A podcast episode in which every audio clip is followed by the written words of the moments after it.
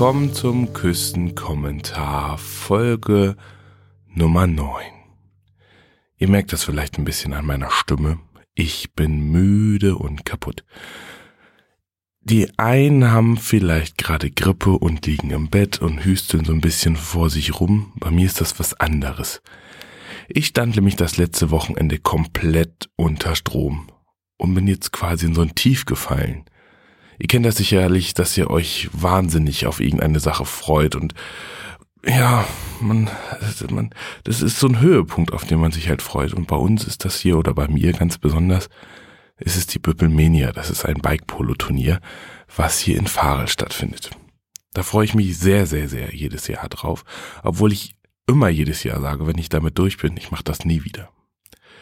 Es ist nämlich sehr, sehr anstrengend, denn zu diesem Turnier dieses Jahr sind auch wieder, ich glaube, dieses Jahr waren es 16 Mannschaften aus Deutschland und Europa gekommen.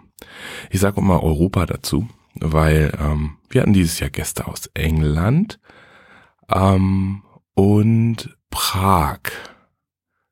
Aus Tschech äh, Tschechien ist es, ja, genau. Und ähm, das war total schön, dass die halt so weite Wege auf sich genommen haben, um zu uns zu fahren. Ähm, was ich auch in diesem Küstenkommentar so ein bisschen erzählen möchte, ist auch, wie diese Menschen, die von ganz weit weg kommen, also auch aus Bayern oder Berlin, aus der Großstadt, zu uns aufs Land kommen und wie die die Küste so erleben. Weil wenn wir dieses Turnier organisieren, dann sorgen wir dafür immer, dass die Leute immer nur vormittags oder nachmittags spielen können, um dann halt Zeit zu haben, um sich das hier ein bisschen anzuschauen. Wir vom Bike Polo Büppel sind immer sehr daran interessiert, dass diese Leute bei uns zu Hause übernachten. Das heißt, wir sagen nicht, ihr schlaft mal in irgendwelchen Hotels oder irgendwelchen Hostels, die sowieso hier sehr, ja, um diese Jahreszeit nicht so gut ähm, offen haben, sondern ihr dürft bei uns zu Hause schlafen. Bei mir waren dieses Jahr drei Teams zu Gast, also Aicha aus, oh, ich kann den Namen immer noch nicht aussprechen, ähm, äh, aus, aus Prag und ihr Team. Und dann hatte ich den Christian ähm, dabei mit seinem Team aus Regensburg vom Bike. Oh Gott, jetzt kann ich den Namen nicht mal sagen. Bike Pro Trust Polo irgendwie. Tut mir leid, Christian. Ich, ich weiß, ihr habt mir ein T-Shirt geschenkt, wo dieser Name drauf steht, aber ich ähm, krieg's jetzt gerade in meiner Sprecherkabine nicht mehr ganz auf Kette, ähm, wie der Name heißt, denn ich bin ja ein bisschen fertig. Und ich hatte das Glück, ein neues Bike-Polo-Team zu begrüßen. Das waren ähm, die Jungs aus Magdeburg. Also quasi letztes Jahr sind die irgendwie angefangen mit Bike-Polo spielen. Also auch Neulinge in dem Sport. Und das war, glaube ich, ihr zweites Turnier, wo sie halt mitgespielt haben. Diese alle, diese ganzen Menschen haben alle bei mir zu Hause übernachtet. In einem Team spielen immer drei Leute. Dementsprechend waren es neun Allerdings hatte das Team Magdeburg noch einen Ersatzspieler dabei. Dementsprechend waren es elf. Elf Leute auf 120 Quadratmetern. Das heißt, jeder Raum hatte ein paar Isomatten und Schlafsäcke etc. Es war aber alles kein Problem, ähm, denn die Leute sind sehr, sehr nett und freundlich und räumen auch immer alles fleißig auf, ähm, was quasi ähm, ja was sie so fabrizieren.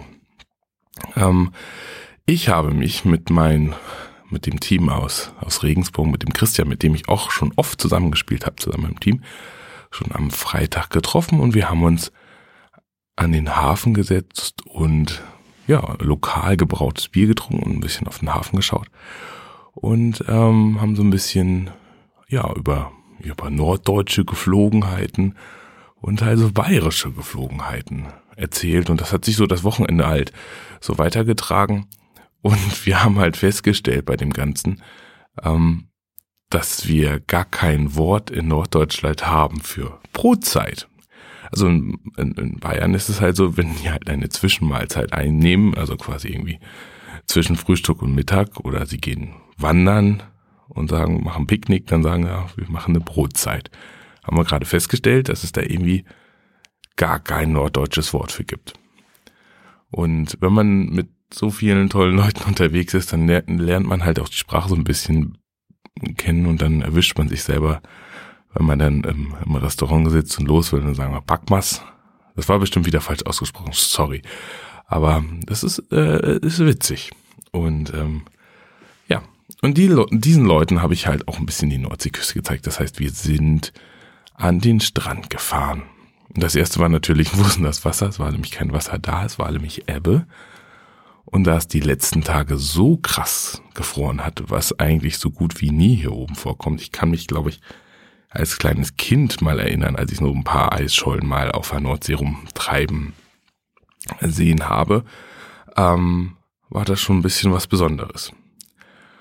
Und ähm, ich sag noch, Leute, dass ähm, ich würde jetzt nicht aufs Eis gehen, das ist wahrscheinlich nicht so ganz fest. Und darunter verbiegt sich der Schlick. Mein Team hat meinen Ratschlag befolgt und quasi nicht die Eisflächen betreten. Aber es gab das eine oder andere Team, was dann doch mit den Fahrrädern an die Küste gefahren ist und das Eis betreten haben und sie kamen dann halt mit, ja, die Hose war knietief, ähm, matsch schwarz, also ähm, quasi vom Schlick, durchgefrorene Füße und ähm, die Leute standen halt bei uns im Veranstaltungsgebäude auf den Toiletten haben versucht, ihre Hosen wieder sauber zu kriegen und äh, ihre Schuhe irgendwie zu trocknen. Aber auch das haben wir gemeistert, ähm, dass wir diese Menschen halt ja, versorgt haben und dass sie wieder trockenen Fußes nach Hause konnten, sozusagen. Ähm, und wenn man dann halt so sitzt zusammen nach dem Turnier im Wohnzimmer und trinkt Hellis, also ich habe heute oder die bayerischen Kollegen haben dann halt quasi Helles gekauft, also so ein, ja, so ein bayerisches Bier, was ich eigentlich normalerweise nicht trinke. Ähm, und dann erzählt man so und man berichtet halt, wie das so ist zu Ostern, wenn die wenn die Osterlämmer kommen oder wie das mal so ist, auf so einem Kutter mitzufahren, wenn der Diesel so langsam vor sich hin gluckert, ähm, die Möwen irgendwie hinter dem Boot oder hinter dem Kutter hinterher schweben und dieser leichte Geruch von salziger Luft und ja, ein bisschen Dieselruß irgendwie in der Luft liegt und laues Lüftchen weht. Also wenn man da so ein bisschen drüber berichtet und so, dann kommen, kommen die Leute manchmal ganz schön ins Schwärmen. Und ähm, da fiel auch schon das eine oder andere Wort. Ich will hier auch mal hin. Ich will aus Winkelstadt wegziehen und irgendwie hier, wenn ich mal älter bin, in den Norden ziehen, weil das hier alles so entspannt ist und so ruhig ist. Das ähm, hat mich dann auch sehr, sehr gefreut. Das heißt, wir hier vom Bike Polo Büppel, wir sorgen dafür, dass wir jungen Menschen ich denke mal, die sind so alle so 20 bis 35, gibt auch noch ein paar Ausnahmen, die ein bisschen älter sind, ähm, bringen denen quasi die Küste bei. Und das ist halt immer eine schöne Sache. Und da freue ich mich auch jedes Mal drüber, dass ich meinen Bildungsauftrag hier sozusagen ein bisschen erfüllen kann. Wobei ich natürlich auch eine ganze Menge lerne äh, von den Geflogenheiten, die woanders los sind. Und man erwischt sich manchmal daran, damit, ähm, dass man doch andere Wörter spricht. Trotzdem gehen wir jetzt nochmal zurück zum Bike Polo. Viele von euch wissen wahrscheinlich gar nicht so richtig, was das ist. Ähm, ja, Bike Polo heißt halt Polo. Also das, was man so auf, vielleicht kennt man das, aber ich glaube, die jüngere Generation kennt das auch nicht. Das spielt man halt mit Pferden und Schlägern und Bällen. Und wir machen das halt, weil wir uns keine Pferde leisten können auf Fahrrädern. Das Ganze gibt's jetzt irgendwie schon seit 2010 oder ein bisschen eher. Haben glaube ich, so Fahrradkuriere aus Seattle wieder entdeckt. Ich glaube, das war sogar mal olympisch und wurde auf dem Rasen gespielt.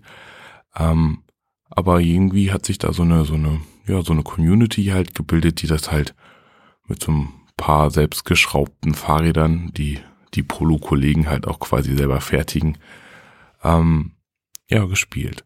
Man muss sich das nicht so vorstellen, dass es so hochgerüstete Spezialfahrräder sind. Natürlich sind da so ein paar Besonderheiten dran, aber ähm, das ist alles noch ganz, ganz entspannt. Also es ist quasi ein normales Fahrrad, was einen kurzen Radstand hat. Und ähm, vorne gibt's dann meistens eine Scheibenbremse. Hat dann halt den Vorteil, dass man mal stark bremsen kann. Dann geht man mit dem Hinterrad hoch und dann kann man das so quasi so ein bisschen um die Ecke kicken, dass man dann halt eine, ja, eine Drehung hinlegt. Also ich bin darin nicht so gut.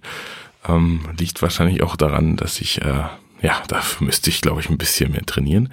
Aber die ähm, Clubs, die, die Top-Clubs in Deutschland, die dieses Jahr auch zu Gast waren, die haben das schon ganz gut drauf.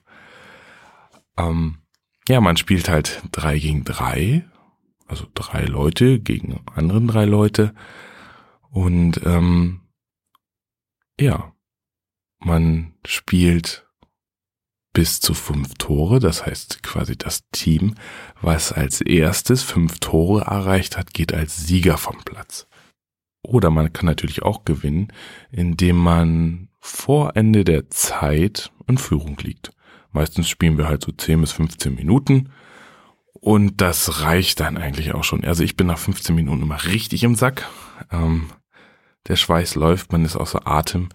Da stellt man sich ja ein bisschen komisch vor auf dem Rad. Da, ja, das äh, Problem dabei ist aber diese ständige Anfahren und Bremsen. Es ist sehr, ein sehr, sehr agiles Spiel. Ähm, man muss halt sehr schnell anfahren können, sich drehen, Pässe spielen und ähm, ja, das macht, das ist schon ganz schön, das geht ganz gut in die Beine und halt in die Koordination. Und das Ganze, warum ich diesen Sport halt so richtig gut finde. Jetzt bin ich schon wieder gesprungen. Ich wollte ja eigentlich die Regeln erst zu Ende erklären. das ist so wieder typisch Andreas, dass ich irgendwie wieder springe. Meine Frau noch zu mir gesagt, du musst auch mal irgendwie auf einem Punkt bleiben. Jetzt ähm, naja, ähm, drei gegen drei, ähm, das habe ich erzählt. Ähm, zum Anfang ist das halt so, dass man einen Ball in die Mitte legt von dem Spielfeld und dann wird halt, tönt halt ein Pfiff und quasi einer von dem Team rennt oder sprintet halt auf diesen Ball halt zu. Und der Erste, der halt diesen Ball berührt, der kann den halt kontrollieren und vielleicht sogar schon das erste Torspiel schießen.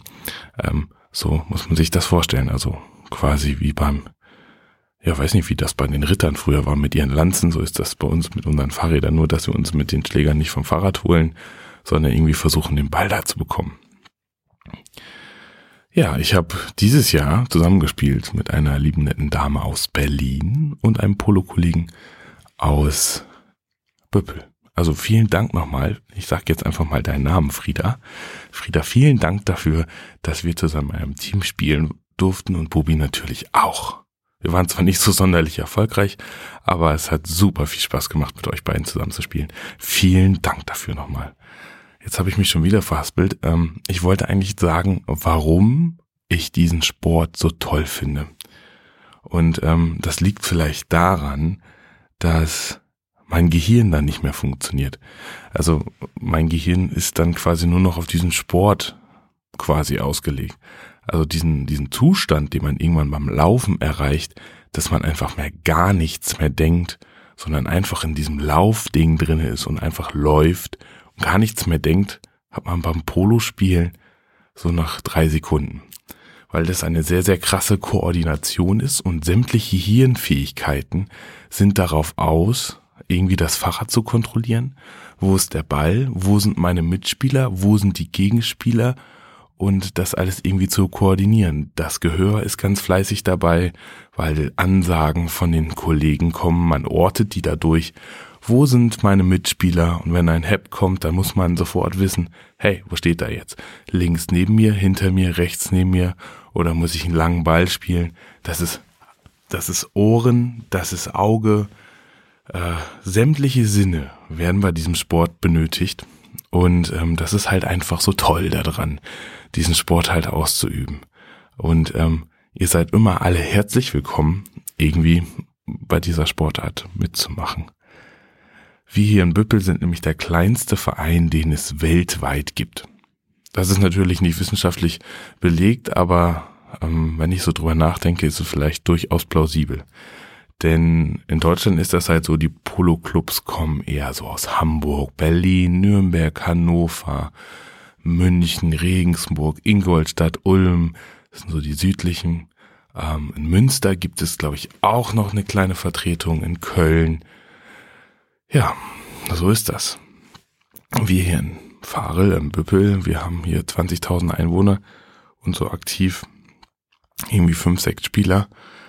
In Berlin leben halt irgendwie dreieinhalb Millionen und da haben sie 30. Also dementsprechend ist das die Quote, die wir hier erreichen, deutlich höher als in Berlin oder in anderen großen Städten. Und wir sind sehr, sehr stolz, dass wir hier mit unserem kleinen Team so ein großartiges Turnier, Turnier schaffen. Aber ich bin immer noch ein bisschen fertig, auch wenn ich jetzt ein bisschen aufgeregt bin, weil ich diesen Podcast aufnehme.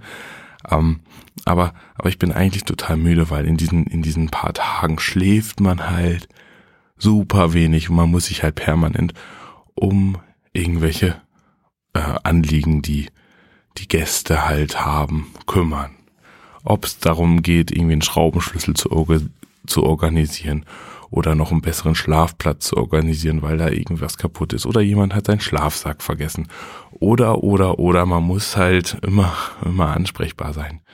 Man steht auch mal ein paar Stunden hinter der Bar man muss dafür sorgen, dass das Turnier vernünftig läuft, etc. etc. Und man muss am Ende natürlich noch, noch mal ganz dolle aufräumen. Da haben wir aber dieses Mal sehr viel Glück gehabt, dass viele Leute noch da geblieben sind und uns mitgeholfen haben. Und was mir aufgefallen ist, dass viele Polo-Kollegen auch diesen Podcast hören. Ich wurde ganz, ganz oft darauf angesprochen, dass, ähm, dass ich das ganz gut mache und so. Und das fand ich halt, fand ich halt ein super cooles Lob und ähm, bin halt ähm, ein bisschen geschmeichelt dadurch. Ähm, von daher wollte ich jetzt auch mal eine Sendung hier über Pike Polo machen. Es waren auch ein paar neue Teams dabei, zum Beispiel ein Team aus Berlin, mit denen wollte ich eigentlich eine Live-Aufnahme machen. Ja, und live von dem Polo-Turnier berichten. Aber wie es der Zufall nun mal so will, man macht sich immer so seine Pläne, aber schafft das irgendwie doch nicht. Und dann ist man immer ein bisschen enttäuscht und die, und so. Das ist dann immer ein bisschen schade.